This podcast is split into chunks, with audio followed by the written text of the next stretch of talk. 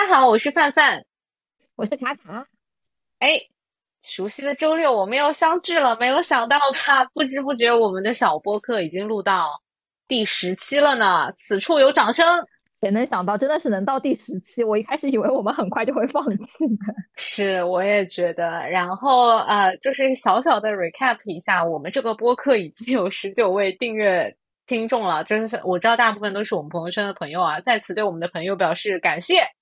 表示衷心的感谢，谢谢大家订阅我们的播客。以后我们播客如果这个订阅量突破一百的话，你们就是前二十。哎，我们现在能看播客到底有哪些人订阅了吗？先给他们截个图，以后给他们发奖。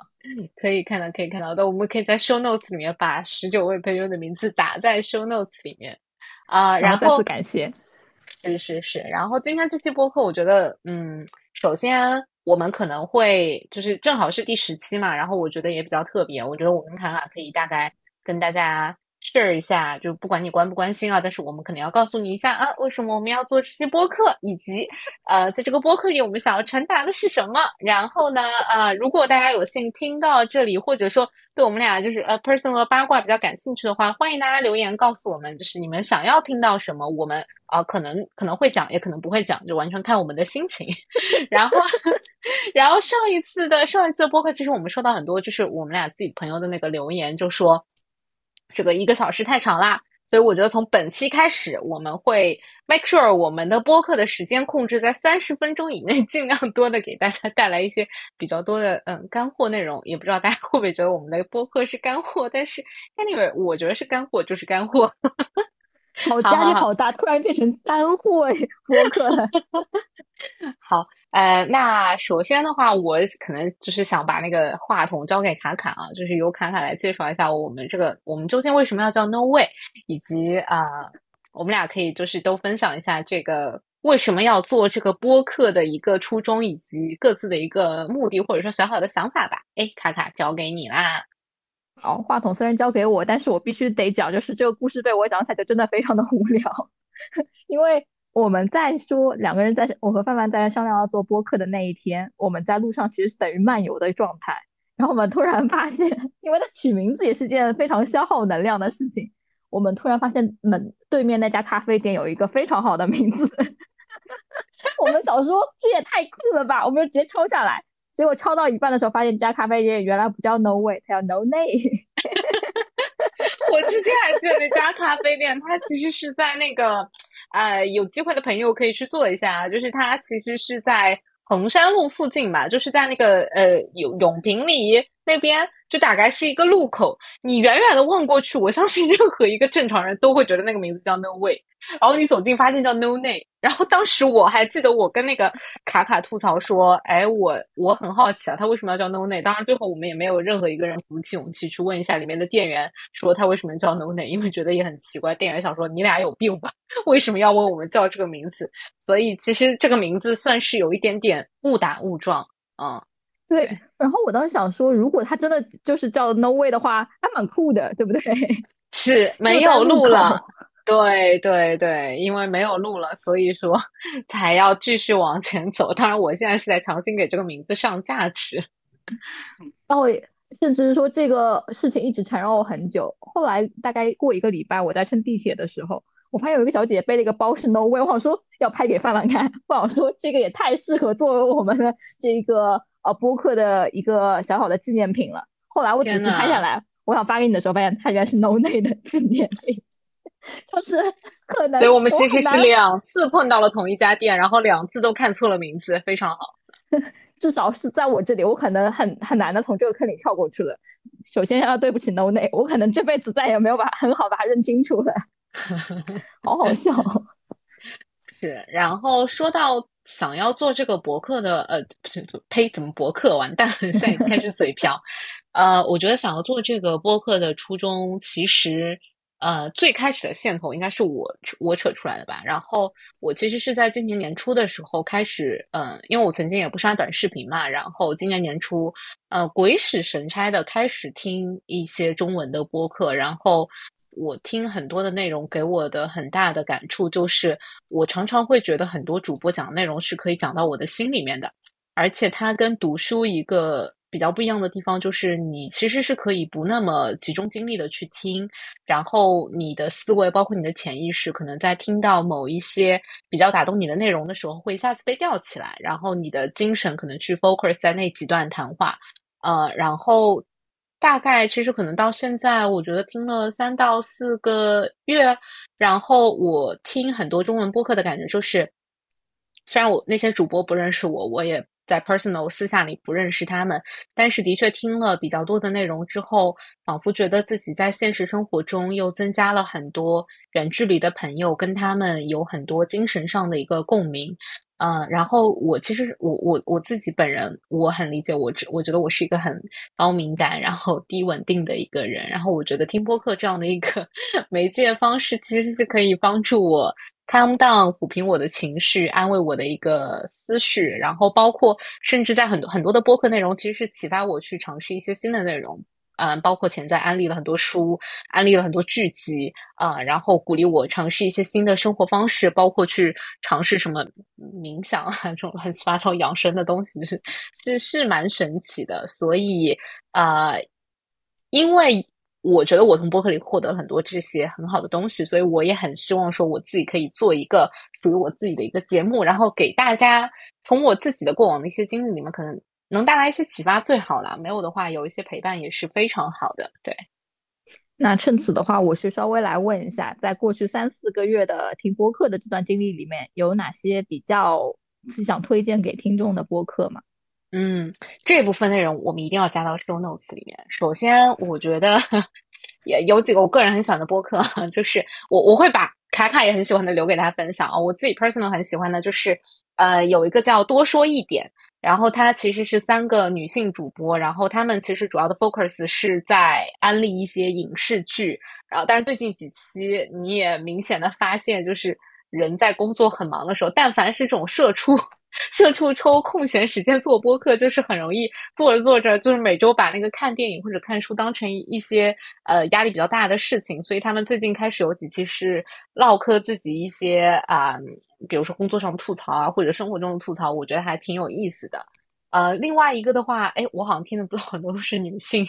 主理的一些播客，另外还有一个播客叫“宁浪别野”，也是四位三十加女性主理的一个播客。然后，呃，我会听的原因是因为他们其实之前也是那种在北上广就是啊卷来卷去的打工人，然后可能突然有一天厌倦了这样的生活，然后开始做了自由工作、自媒体人，并且他们四个女生搬到了呃海南的万宁。因为他们都很喜欢冲浪嘛，所以直接在万宁就是租了一整套别墅，四个女生一起住在一起。所以就是整个的状态或者那种生活的节奏，我觉得其实是我自己很向往的。对我这边可能安利两个吧。明白，哦，还蛮不一样的。嗯，啊，那那先回答这个问题，就是借由播客，因为。我当时呃听到范文说想做播客的时候，我还蛮惊喜的，因为我之前其实有在想说找一个 partner，就比较靠谱的 partner，大家一起来合作一下看看，因为一个人做的话应该还蛮无聊的。哎，你从来没有跟我想过，我我我是完全想不到你也会想做自己播客，就是那天真的很 surprise，就是我跟你去谈的时候，我还以为你会拒绝我，就是因为当时你就是我跟卡卡是这样的，我们见面那天为什么约喝咖啡来着，我都我都忘了。我也忘了，我我已经不记得了。反正就是我们俩其实就是见面的时候，然后我跟他说我想做一个播客，然后当时他他第一句话就是我不知道你还记不记得，你当时第一句话回复我说你说很好啊，那做起来啊。然后我我当时心里就有点迟疑，然后我就说嗯嗯，但是呢，可是呢，就是我觉得自己一个人做这件事情比较难坚持下来。我说我想要找一个 partner，你愿意做这个 partner 吗？哇，结果卡卡答应的特别快，我其实当时心里还是蛮感动的，因为我以为你会说。嗯，可是我很忙，没有啦，就是人生态度不一样。因为我对大部分的这些这些东西都是处于一个哎，不如试一试看看的一个心情。那如果我当时在那个对话之前的话，其实播客一出来的时候，我就在想说，是不是要自己做个播客？后来仔细想想，我没有这么稳定的想要要去对外抒发的一些心情，因为就像讲到了，我就是一直在写日记，所以如果我想去。沉淀下来一些我最近在想的一些事项，或者是说我 long term 要去 track 的自己要做的一些事情，我打开我的日记本就可以。所以我其实一开始就拒绝掉的是一个自己的一档播客，然后这样子一个这这个这个想法嘛。所以那一次的话，其实属于一拍即合。哦，然后另外一点的话，其实当时有在讲嘛，我们这个播客一开始的那个定位，我们把两个人的那个呃这个属性给标注上来，M B M B T I，对，对，就是因为很多的情况下，诶，我觉得不同的视角是一个非常珍贵的东西，因为否则的话，大家可能一直沉浸在跟自己相似的人和呃相处或者是讨论，那我们有可能就进入了信息茧房。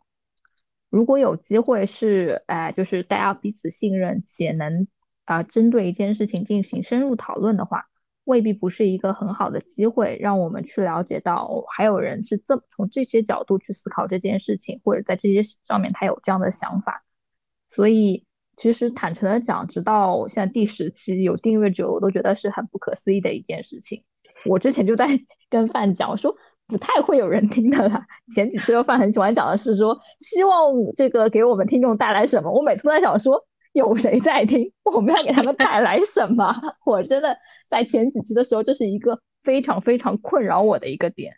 当然，现在的话，我还是非常感谢，就是所有就愿意看我们朋友圈那些所有愿意留在这里的所有的朋友，谢谢大家。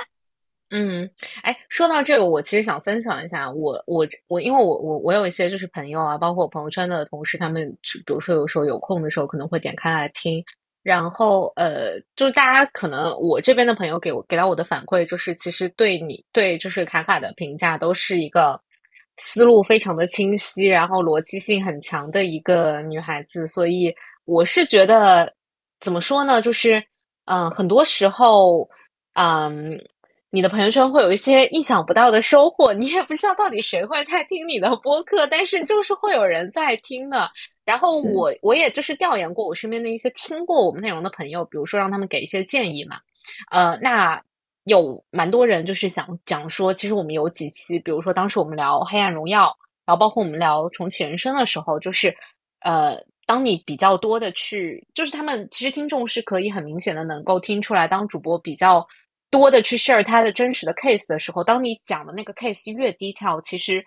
跟你坐在对面对话的另外一个人，他就可以根据你分享的这个 details 提出更多的问题，然后你们可能会碰撞出更多很深层次的东西。这其实也是我听播客的时候最能打动我的内容，往往都是真实的内容，都是从你真实的一个想法出发。因为其实没有人愿意听一些假大空的道理嘛，说实话。道理谁都懂，大家想听的就是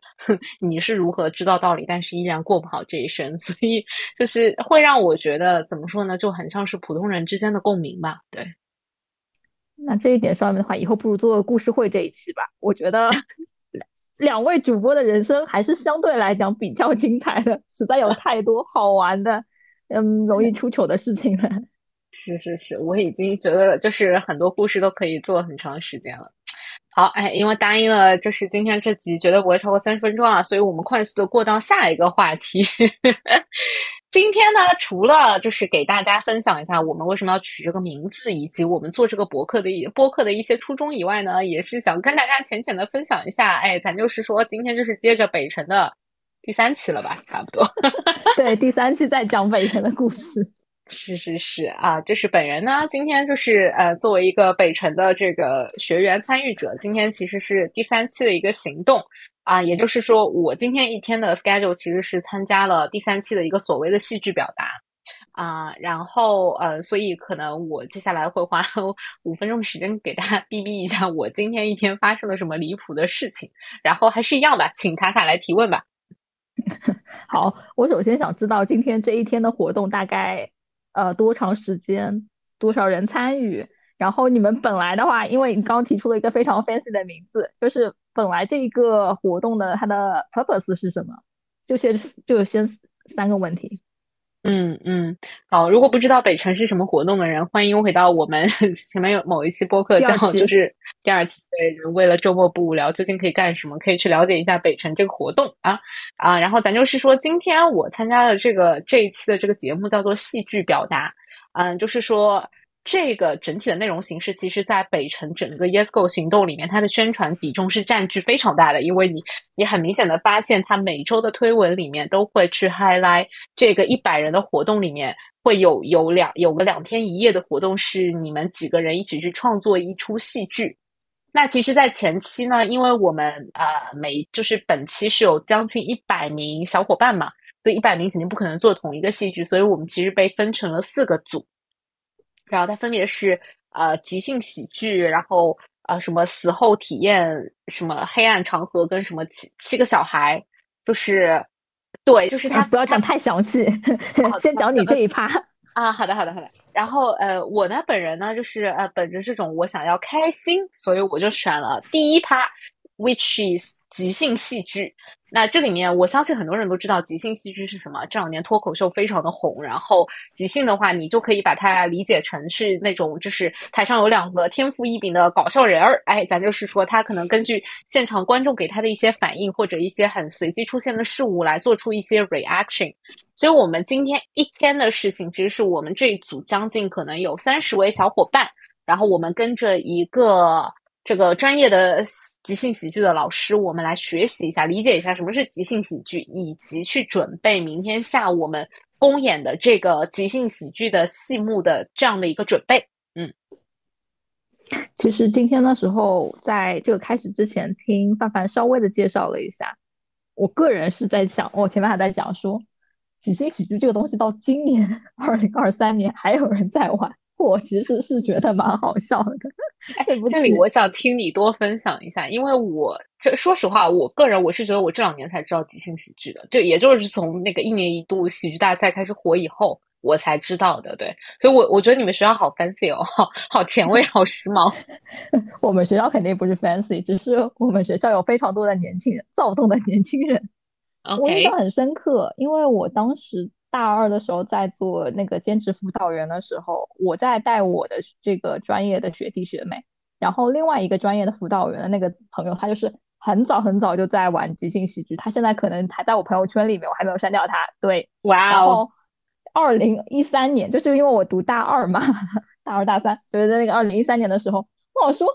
十年之后还有人在做，那个时候的一个模式的话，其实也是一样的，他会给你个 scenario，就是你可以自己去抽嘛，我你在哪里？就是一般来讲的话，开始的时候你都不知道自己在哪里，你是谁不都不知道。你可以自己给自己一个人物设定，然后因为你也不知道对面他会给自己什么样的人物设定，然后他会变得非常无厘头。有很多情况，它都一般很小。实验这种实验舞台的话，大概可能甚至台上的人比你台下的观众人都多。我有印象的。那段时间的话，可能也是在话剧中心附近，就是那些小酒馆的话，是从地面走下去的。就是你要走到第二地下一层，现在好像不行，现在娱乐场所不能地下两层，因为消防不过关。但那个时候就是你在走下那些这个呃这些廊这些这个小酒馆的时候，周围就很黑又很小，嗯，然后你作为观众你是带着期待去的，然后你也不知道上面会演出什么东西来，这就那请问进去之后你的期待被满足了吗？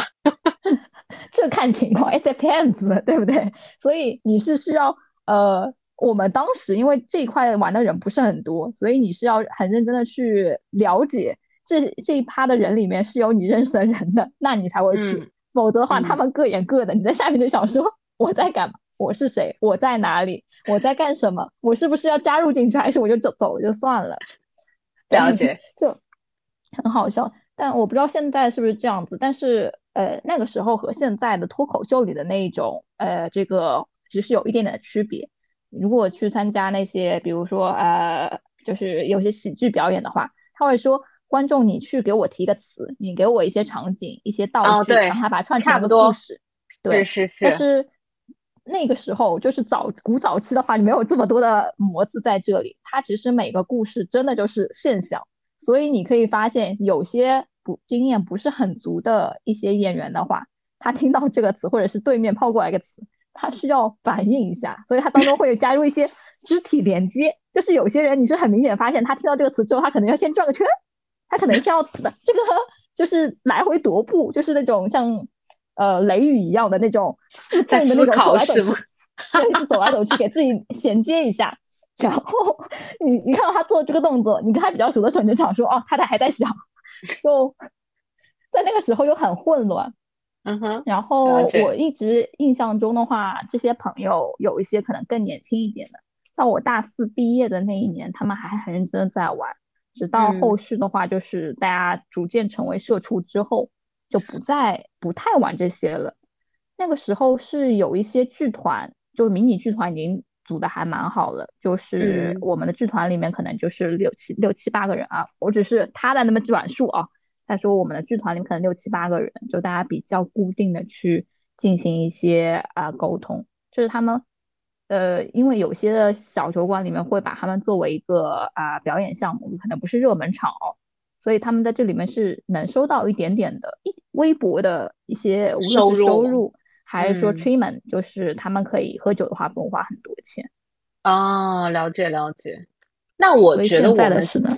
对我我觉得形式差不多。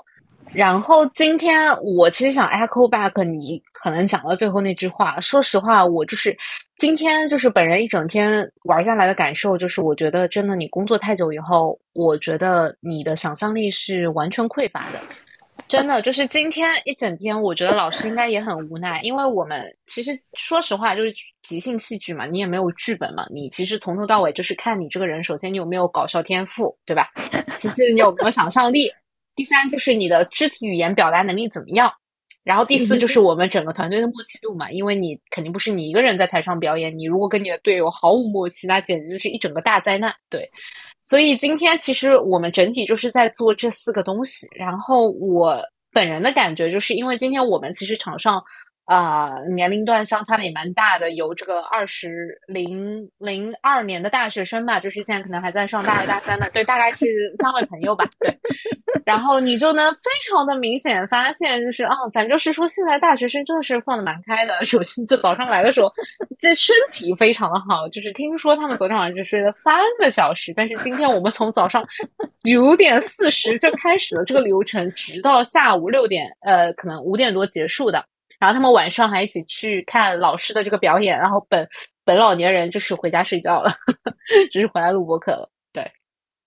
然后你你能发现，哇，他们真的非常的放得开，就是至少我我看他们表演的时候，我有点脚趾抠地，然后后面我就开始想，就是就是可能真的是我年纪大了吧，就是他们怎么说呢？就是其中有一个呃呃小弟弟，他真的。嗯，是很喜欢汉尼拔这样的一个角色，就是在我们所有 人，比如说他会中间有个环节，就是说。呃，我们一组是六个人，然后你想象这个空间是个六面体嘛，然后你每个人说出某一面，比如说有什么东西，然后比如说它是一个房间或者是一个医院或者什么的，就是其中某一位男孩子，他就是永远会把他描述的那一面描述的非常的又血腥又 creepy，又有那种杀人风杀杀人凶手那种风格。我当时内心就在想，你平时到底都在看什么？就是就是为什么就是。真的就是，比如说中间有一段我们会描述家人所有描述的就是那种粉红泡泡的公主房间，哎，他突然来一个床底有个杀人凶手，就是 就是你的，这当时所有人的感觉是你能不能从我们这个组里出去？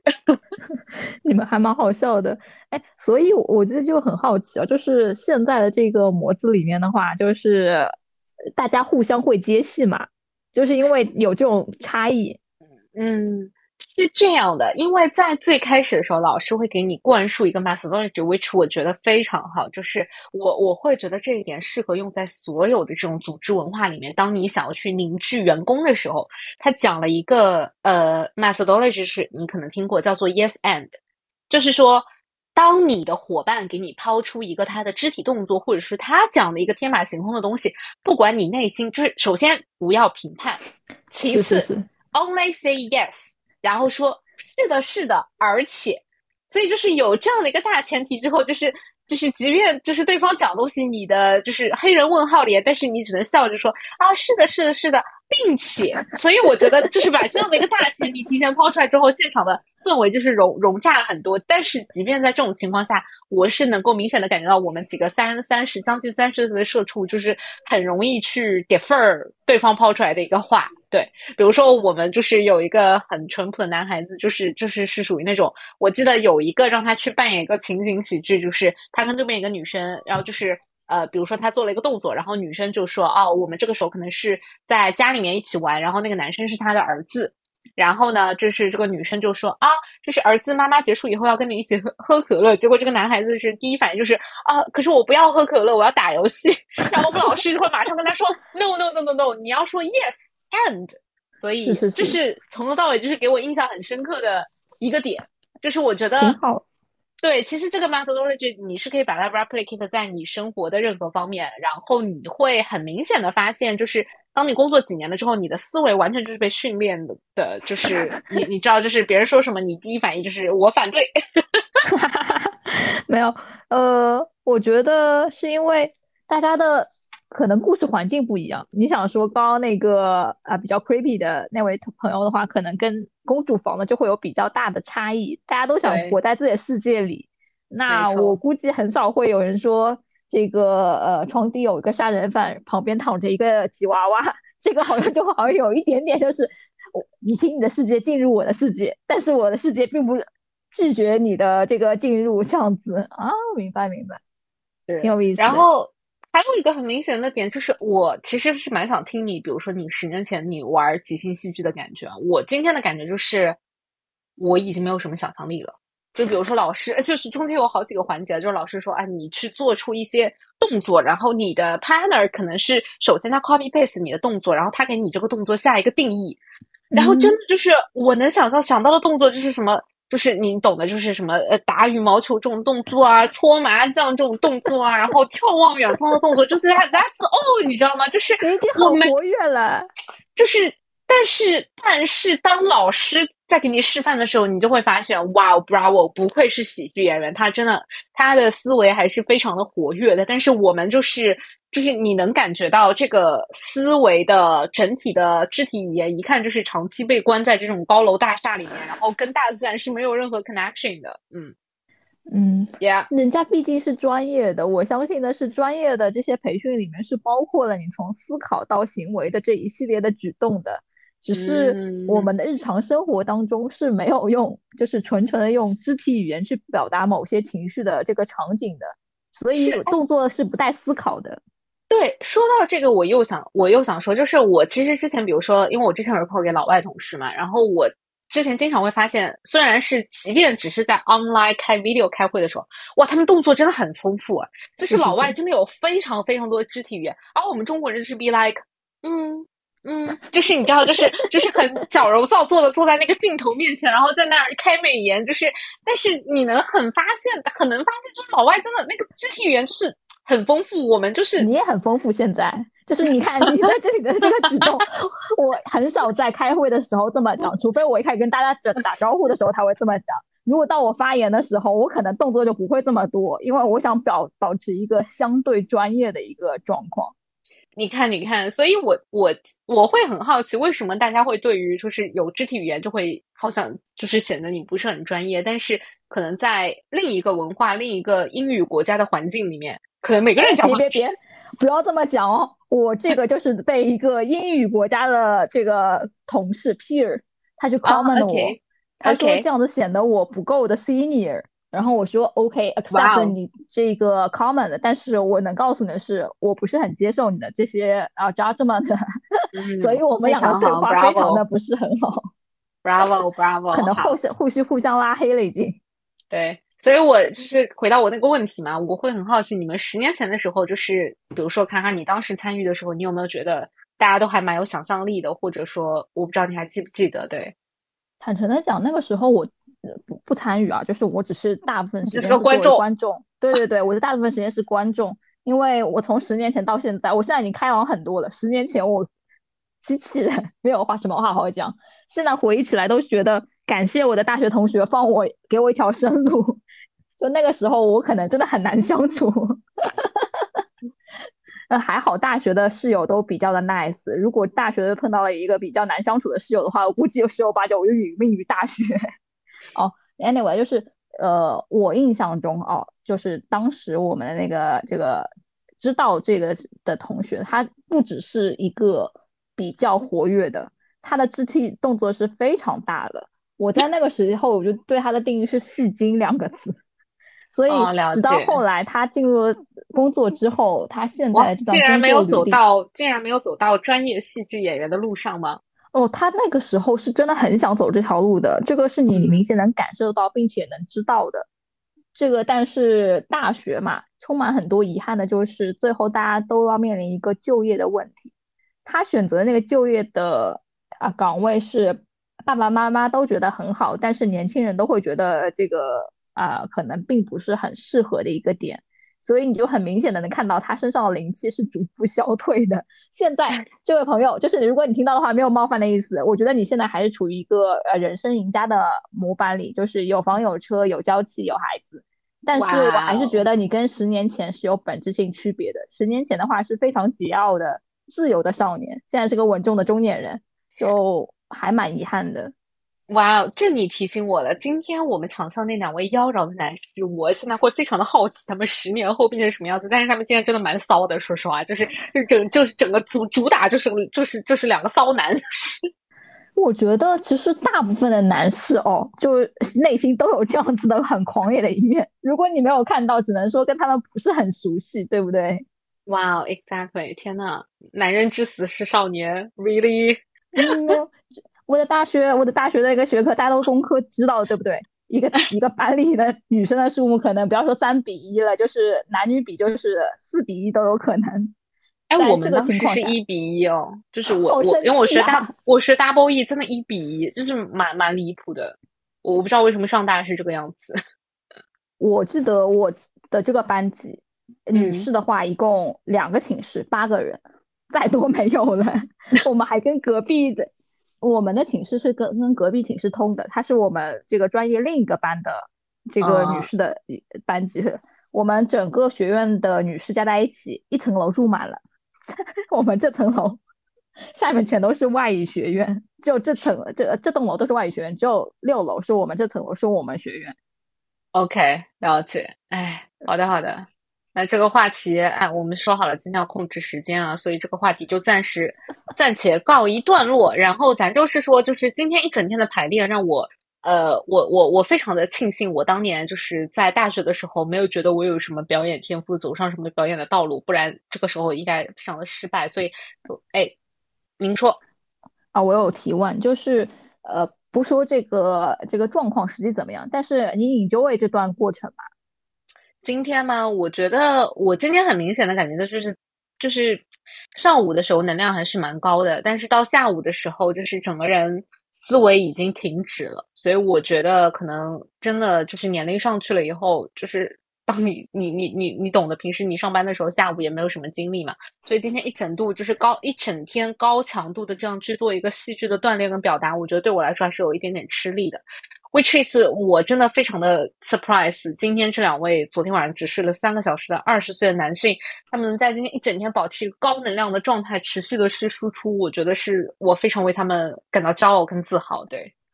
他们的输出是没有重复的嘛，就是不断的新的 idea 出来，是吗？是不断的新的 idea，就是内心感觉像两个很骚的戏精，就是在他们的内心深处蠢蠢欲动，而我本人到最后就是我一直坐在椅子上，我已经不想动了。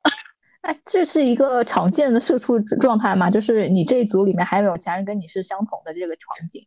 是，基本其他人都已经是一个宕机的状态。有一位男士更加夸张了，首先他中午才出现，那位男士，然后他可能彩排了一个小时之后，竟然在那开始刷抖音，然后。你知道，就是就是很尴尬，他声音调到了最小，但我还是听到了。然后我就呃转过去，用眼神警告了一下他，然后他就把抖音视频关掉了。但我觉得这是很明显，你就能看出来，三十三十三十代的男性跟二十代的男性，他们在体力上的一个很大的差距。天呐，这种话讲出来，我好担心这一个播客会被关掉，就被屏蔽了。这关键词不会不会不会不会，对。好，但是这里要警告各位年轻的男士，就是如果不运动、不练习、不保持自己的状态的话，三十岁你可能就是那个刷抖音的。Yeah，exactly，是的。好，那这里面就是呃，浅浅的分享一下我今天的一个体验。这里我想 Q 一下卡卡，跟我们分享一下今天您做了啥，也是跟社畜相关。嗯，今天是主题主打一个社畜的生活。主要是因为我这边的一个具体的情况呢，导致了我啊不得不待在家。还好我也不是很愿意出门。然后我这一边的话，就是 echo 了一下上一期我跟大家推荐的我可能想看的一部剧，叫《破世精英》，它出到第二季。呃，就是上次有讲过的，这就是一个非常悲惨的社畜的情景喜剧嘛。然后这一次看到第二季的时候，感觉他们真的好惨，这辈子可能没有见过如此混乱的一家公司，以及如此悲惨的一个啊职场生活。来展开讲讲怎么个混乱 啊？这个故事的背景的话，就是这个啊，他们所在的是一个巨型型的企业，呃，五百强，五百零第呃五百零二强，就是 还没有进五百强的公司。但是他们主打的就是一个非常激进的一个企业文化，狼性文化。所以第二季的一开始，诶，这个先讲故事公司背景啊，就是他给这个部门的全员加呃升职加薪，哎，amazing，加了百分之二十。然后同时呢，因为企业最近遇到了一些经营的风险，他就说所有的一线员工就是呃自愿降薪百分之二十。所以，也就是说一一一加一减正好抵消是吗？不，这里面就是一个很关键的数值的问题了。一加百分之二十和一去掉百分之二十，实际上你到手的是百分之九十六。所以 一加一减，他最后还工资打折了。哇哦，很好笑。我当时一开始我跟范范想的是一样，我好说哦，这个就是只升职不加薪，这个好像就是一些情况下也会发生。那没想到是升职了还降薪，这个真的是哦，对，先乘以一点二，再乘以零点八，是 exactly 变成了九零点九六。对我当时想说，这也是太精明的一个做法了，就是嗯，日常很少看到，并且这个在我的大脑运算里面其实没有这个算式。是，所以你第一反应是觉得不增不减。对我第一反应不增不减，后来看到他们在讲说这个其实是等于降薪的时候，我好像说这也太聪明了吧。能想出这种鬼点子的公司真的是很垃圾，并且很精明的公司。这就是整个公司的背景。那这个部门呢，属于呃乙方中的乙方，就是在这个公司里面做的就是所有部门不愿意做的事情。所以呃，所以他就是没有一个正式的啊 scope。他的 manager 呢，就是在公司兢兢业业十年的一线员工，偶然一天给他提升到了这个事业部的这个部门的 manager。他的下属都是一个非常一些非常有个性的一些员工，这就是整个故事的大背景。然后每一集你都看到他们像打怪一样的，就是面临各种各样的一些悲惨故事。比如说帮财务部贴发票，没有冒犯财务部各位的意思，但是他们的公司的话是每个部门对于贴发票的要求都是不一样的。我学会了非常多的叫法，鱼鳞式贴发票，我好说这也太好笑了。哎，说到鱼鳞式贴发票，我。就是邮寄的，因为这两年就是电子发票很多嘛，其实你贴发票的场景已经没有那么多了。但是我记得我也是贴过鱼鳞式贴发票那种法，因为真的在十年前你出差的时候回来，那个出租车小票真的能贴死我。对，然后我就想到了以前的时候，我们贴发票，前司贴发票的还要贴发票的时时代的话，就是这个你还要贴成一整排，你不能去有松动，也不能去有些褶皱什么的。还好后续的话有什么 RPA 这种辅助机器，就是特别是。啊，电子发票你直接啊机的机器去搞处理的，对不对？所以，但真的我真的很感谢滴滴，就是我我包括我现在出差，我都会尽量不打出租车，因为本人真的就是不想贴那张发票，所以我宁愿去打滴滴。对，所以一开始在我这边，我刚毕业的时候，我记得滴滴刚出来的时候，我还主要只打的是出租车，因为我比较呃就是担心自己的安危。后来爱打出租车，对对。那后来出租车的发票，我还不说贴发票这件事情，我能保留住那张发票已经是我人生的极限了。所以当时很多的情况下，就是我为公司做贡献，就是自费出差不到了，自费打车。后来对，好尴尬。呃，所以在第一集的时候，我就想说什么垃圾公司，什么垃圾场景，就是给你降薪，你还要去帮其他部门贴发票，然后很多的情况下还是其他部门的一些缘故导致了你贴的发票还不对，还要被退回来重贴。我想说这个也太惨了。然后这一次今天主要想讲的是说它的第七集是一个很有意思的一个场景，它是一个互动式的。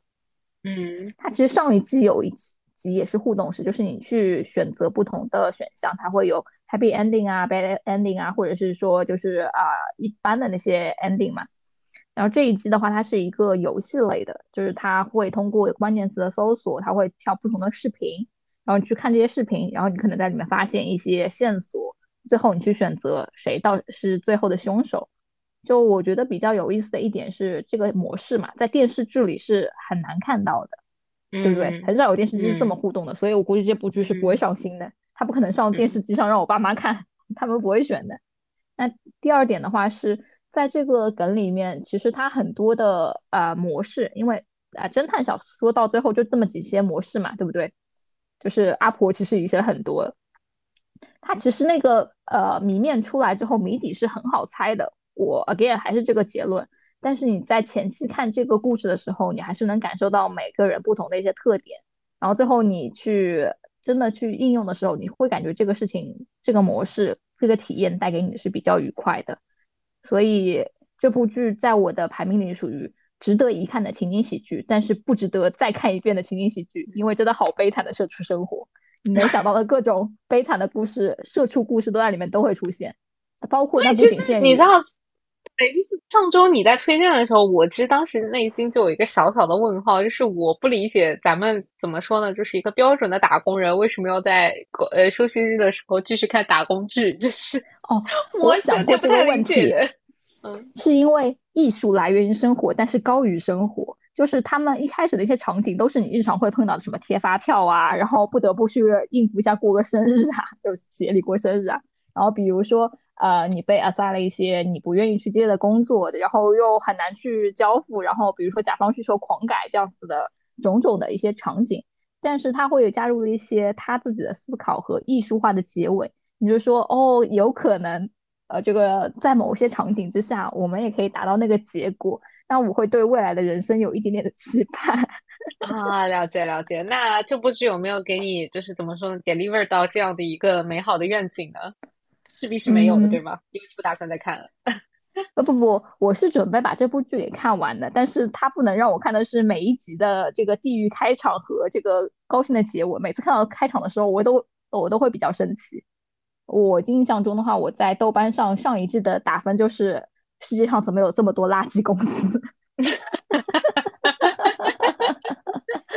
就是在这个里面学到了很多职场黑话。然后我就是哎，举个例子，举个例子，什么什么职场黑话？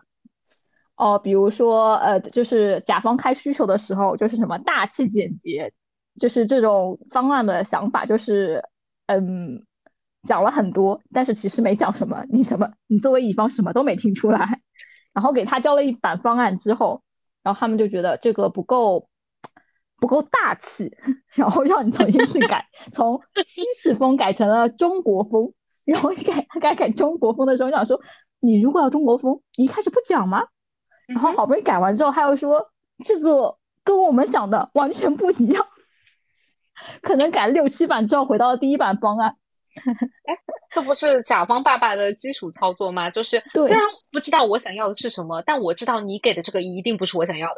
没错，没错。所以在这个里面的话，其实很多的这个故事里面，你每次看你都会觉得非常的生气。然后呢，他这些话，你就是可能其他的年轻人他们在大学里是没有感受到，就是你会遇到这样子的这个场景的。但是打只有打工人才会知道，他们讲的就是你日常生活中的每一个部分。你的应用、你的回答或者你那个笑容，都是像他讲的那样子，是这很标准的。没错，您真是我见过最专业的甲方，以及完全听懂了。我就盯着我的设计师，在他旁边盯着他看，盯着他做。我说实话，我听你就是讲讲完这两个场景，我觉得这部剧我应该不会去看了。这不就是我工作的日常吗？而且我有可能就是，而且我有可能就是这个剧里在 diss 的那个甲方，就是很尴尬了。但但这一集的最后，就是他其实也在讲的，就是他也上价值嘛，就是甲方和乙方他们是互相理解、互相尊重，最重要的是互相尊重，对不对？嗯嗯嗯。就他每一集最后还是有。嗯，说到这里，我想稍微发散一下，就是卡卡，你有没有看啊？去年其实有部也是跟社畜相关的剧，是 Apple TV 出的，叫《人生切割术》，我不知道你们看过。有看，嗯，就是我觉得那个就好悲惨，就把自其实等于把一个自己关在那里不停的工作。但《人生切割术》比较好的一点是，它其实让你做的是一些非常愚蠢的工作，那你就想看算了，体力活。我们这些不就是现代这些写字楼里的？呃，纺织女工现代版嘛，对不对？但是，